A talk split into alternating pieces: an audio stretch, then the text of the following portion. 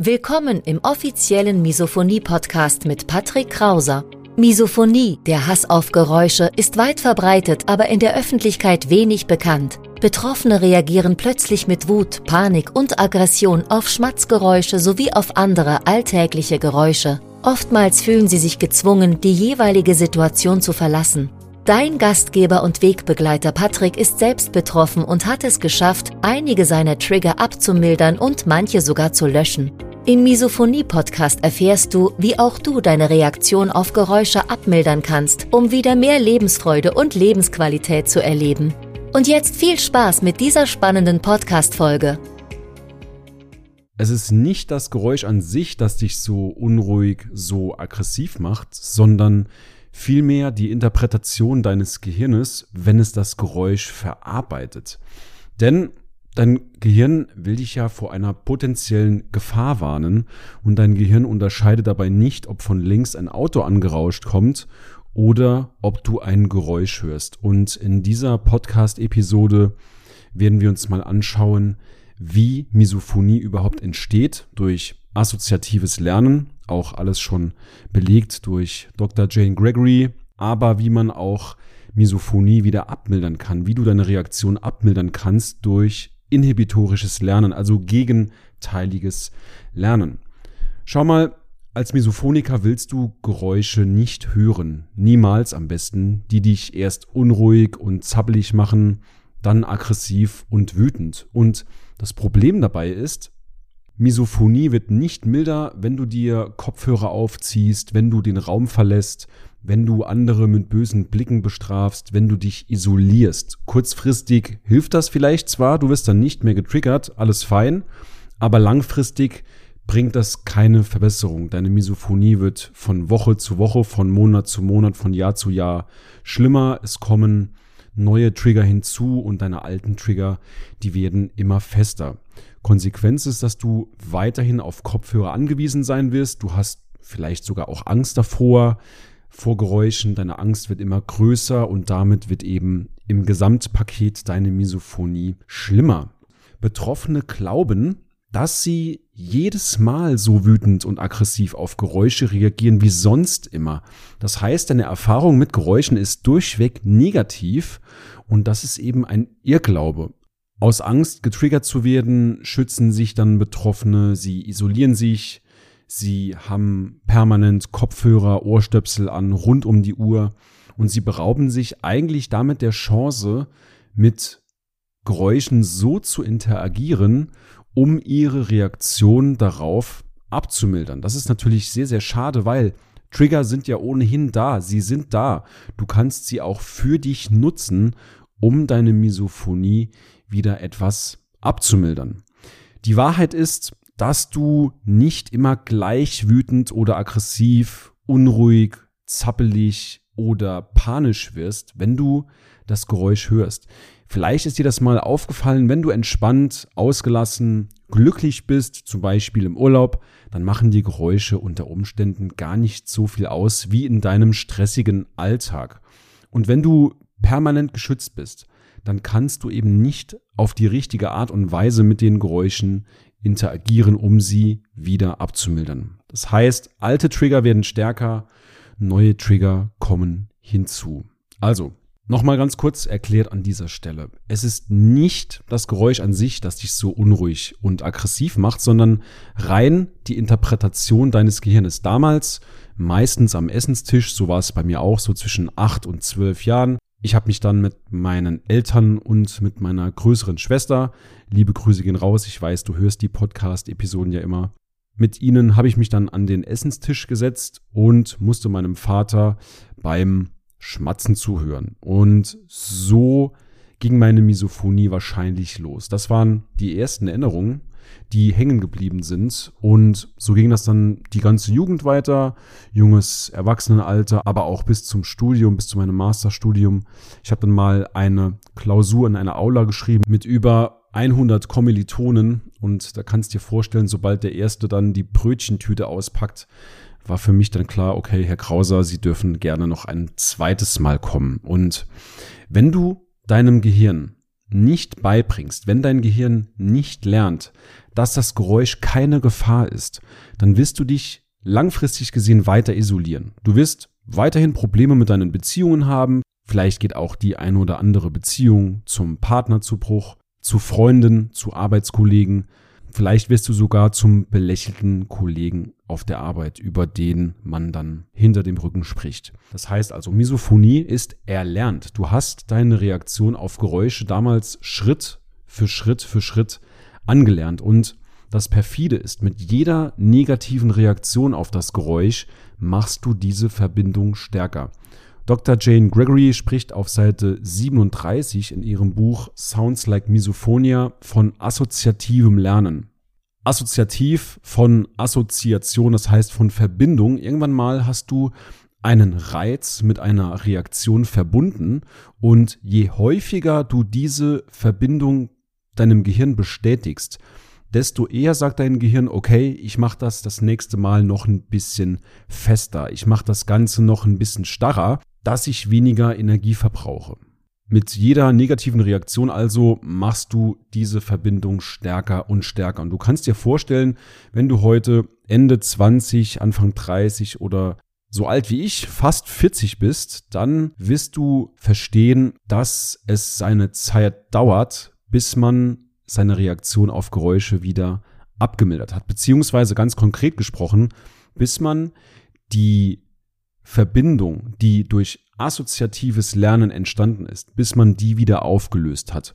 Und der Mechanismus dahinter nennt sich inhibitorisches Lernen. Inhibitorisch, frei übersetzt, entgegengesetztes Lernen. Das heißt, du hast am Anfang deinen Reiz mit deiner Reaktion verknüpft. Am Essenstisch zum Beispiel, so wie ich, und durch inhibitorisches Lernen kannst du diese Verbindung eben wieder Stück für Stück für Stück auflösen. Und das ist auch die gute Nachricht, dass Misophonie eben wieder somit durch inhibitorisches Lernen verlernt werden kann. Du kannst die derzeit noch negative Interpretation deines Gehirnes auf das Geräusch, die kannst du wieder verlernen und neu positiv besetzen, neu positiv verändern. Das heißt konkret, du wirst nicht mehr unruhig, du wirst nicht mehr zappelig, du wirst weniger wütend und weniger aggressiv, was natürlich dann auch zur Konsequenz hat, dass deine Beziehungen nochmal gesunden, du wirst auch auf Arbeit wirst dich besser konzentrieren können, du wirst allgemein glücklicher und entspannter sein, ausgelassener sein. Und das hat natürlich auch den positiven Effekt.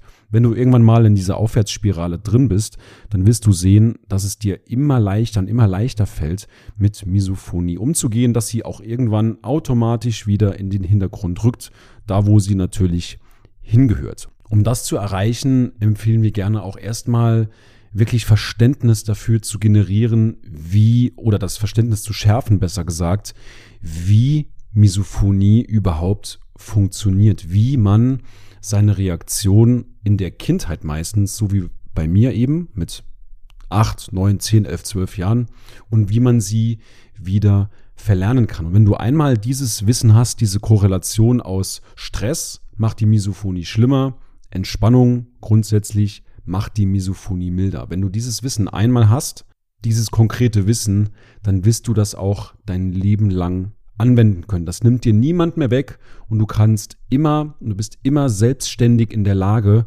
deine Misophonie abzumildern. Das heißt, du bist nicht mehr hilflos, du hast eine ganz, ganz klare Marschroute, die du einfach gehen kannst. Du hast einen ganz klaren Plan, an den du dich immer wieder halten kannst. Daneben ist es natürlich empfehlenswert, seine Stressfaktoren im Alltag zu reduzieren, dass du eben eine entspannte Basis hast. Das heißt, wenn du zum Beispiel in einem Job arbeitest, der dich ausbrennt, wenn du in einer Beziehung bist, die dich vielleicht sogar unglücklich macht oder die dich langfristig mehr Energie kostet, als sie dir liefert. Wenn du sonstige schwelende Brandherde hast in deinem Alltag mit Familie, mit Arbeitskollegen zum Beispiel, dann solltest du diese Stressfaktoren eben schnellstmöglich löschen.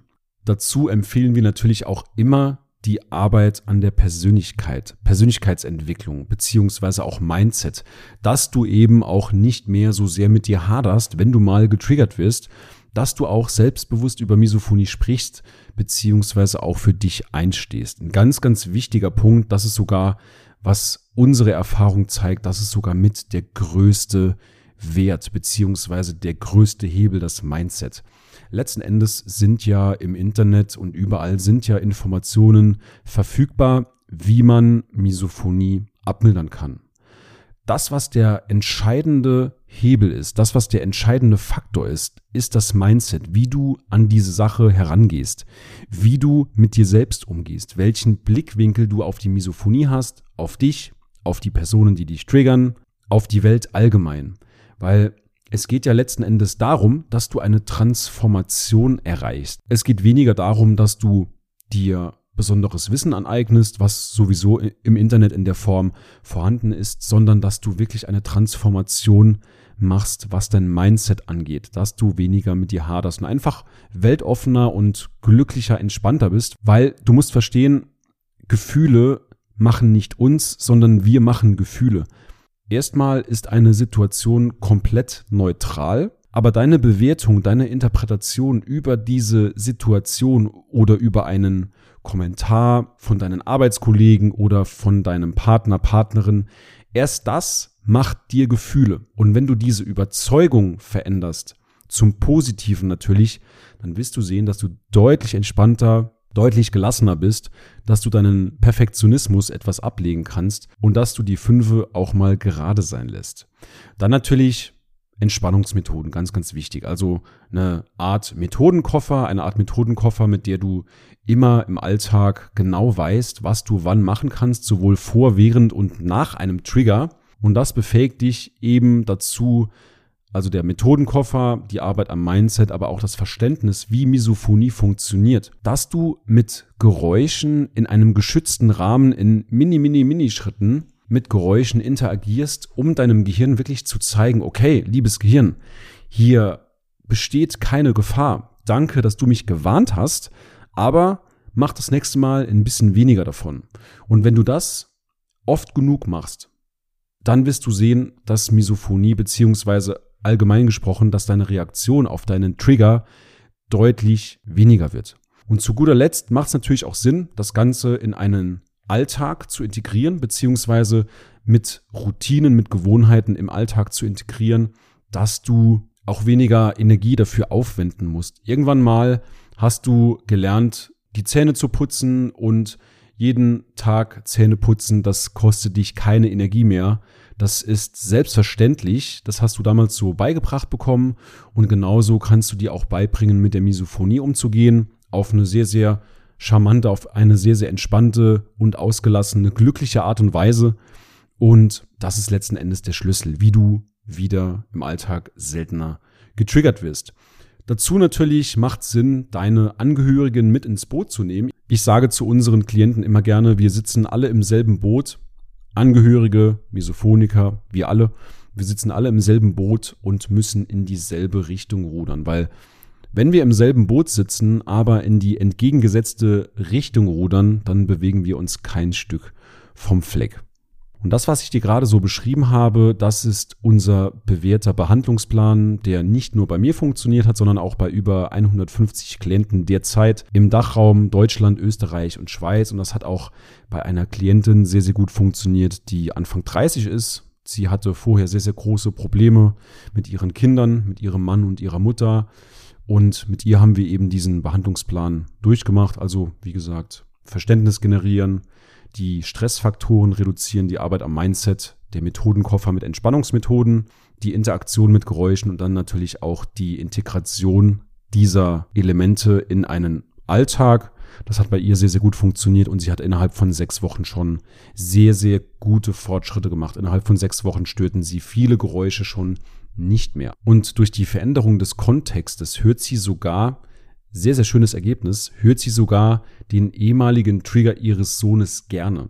Sie kann auch mittlerweile wieder mit ihrem Mann gemeinsam essen und durch diesen Behandlungsplan eben hat sie immer eine sehr, sehr klare Vorgehensweise und Gewissheit, was richtig und falsch ist. Und wenn dich das auch interessiert, dann melde dich gerne bei uns, wenn du wissen willst, wie du deine Interpretation beziehungsweise die Interpretation auf das Geräusch deines Gehirnes, wenn du wissen willst, wie du sie wieder positiv veränderst, um seltener getriggert zu werden, wieder etwas mehr Lebensqualität zu haben, dann melde dich gerne bei uns auf www.patrickkrauser.de, buch dir dort ein kostenloses Erstgespräch und ja, dann schauen wir mal, ob und wie wir dich unterstützen können. In diesem Sinne wünsche ich dir weiterhin alles Gute, viel Erfolg beim Umgang mit Misophonie und wir sehen bzw. hören uns in der nächsten Episode wieder. Bis dahin, dein Patrick Krauser von Misophoniehilfe.